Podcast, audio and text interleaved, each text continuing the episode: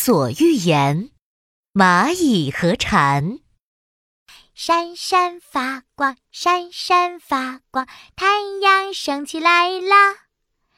闪闪发光，闪闪发光，我的心也很开心。一场大雨过后，一只蝉欢快地飞了出来，在金黄色的树叶上唱着歌呢。森林里的动物们都听得入迷了。哇，蝉小姐，蝉小姐，蝉小姐的歌声真好听啊！这位蝉小姐呀，刚刚在森林好声音比赛中获得第一名，是森林里的最佳歌手呢。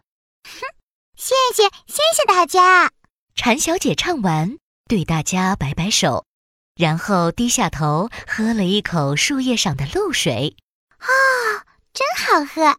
这天气好舒服呀。哼哼，没有火辣辣的太阳，也没有冷飕飕的风。嗯，太适合在森林里自由的飞翔啦。蝉小姐得意地挥舞着它透明的翅膀，飞了起来。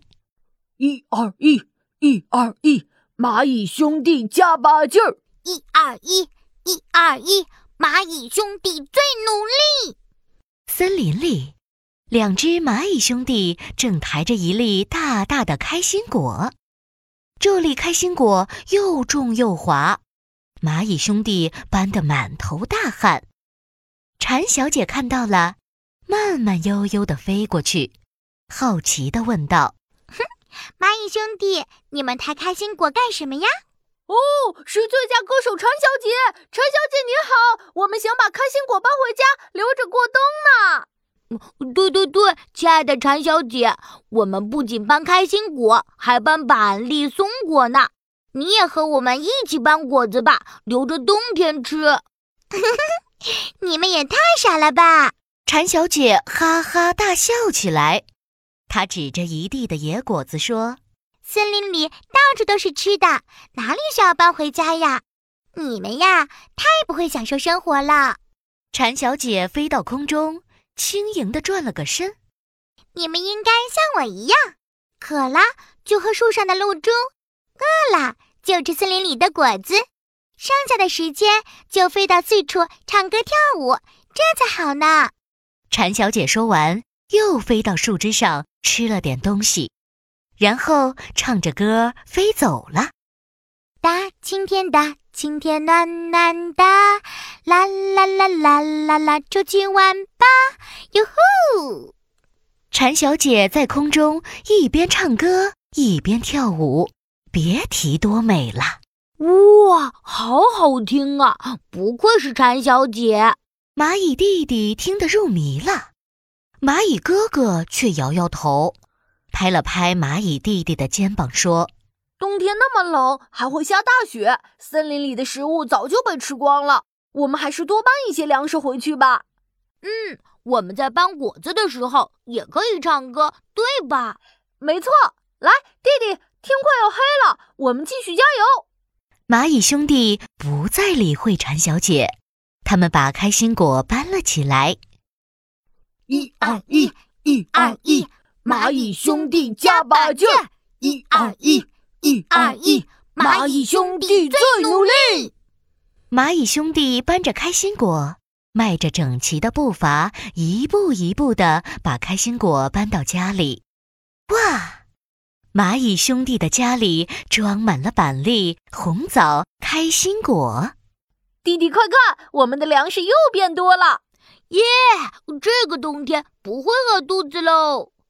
冬天到了。森林里的叶子全掉光了，果子也被大雪埋没了。哇，下雪了，好漂亮啊！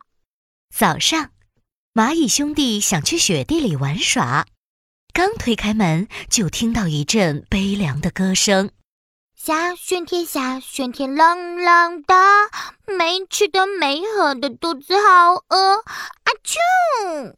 哦，蝉小姐。哦，这是蝉小姐的歌声啊！呵 呵啊，哎，蝉小姐，你怎么在这儿？蚂蚁兄弟看到了饿倒在一旁的蝉小姐，啊，好心的蚂蚁兄弟，给我点吃的吧，不然我会饿死的。蚂蚁哥哥还记着上次的事情，撇撇嘴说：“那你夏天和秋天为什么不找些过冬的粮食呢？”是啊，你看，当初要是找个地方把果子存起来，现在肯定就舒舒服服的在家吃果子呢。啊，夏天和秋天的时候，我我我正忙着唱歌呢。蝉小姐说着说着。就有些心虚了。哼，那冬天你就去跳舞吧。说完，蚂蚁哥哥就拉着蚂蚁弟弟，砰的一下关上了门。啊！别别关门呀！啊！蝉小姐冻得直打哆嗦，她摸着自己饿瘪的肚子，后悔地说：“唉，都怪我太懒了。”只顾着每天唱歌了，哎，好饿呀！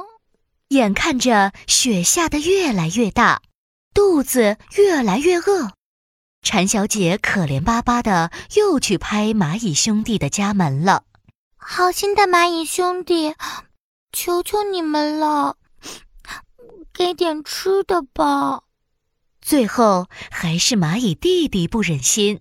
打开门，送给蝉小姐一大袋开心果。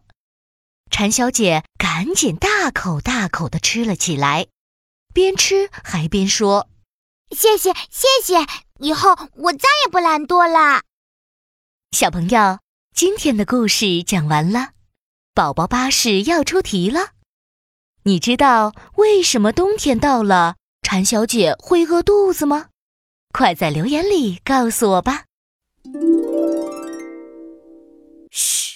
告诉你个秘密，点击右下方的免费订阅，一有新故事，马上就会告诉你哦。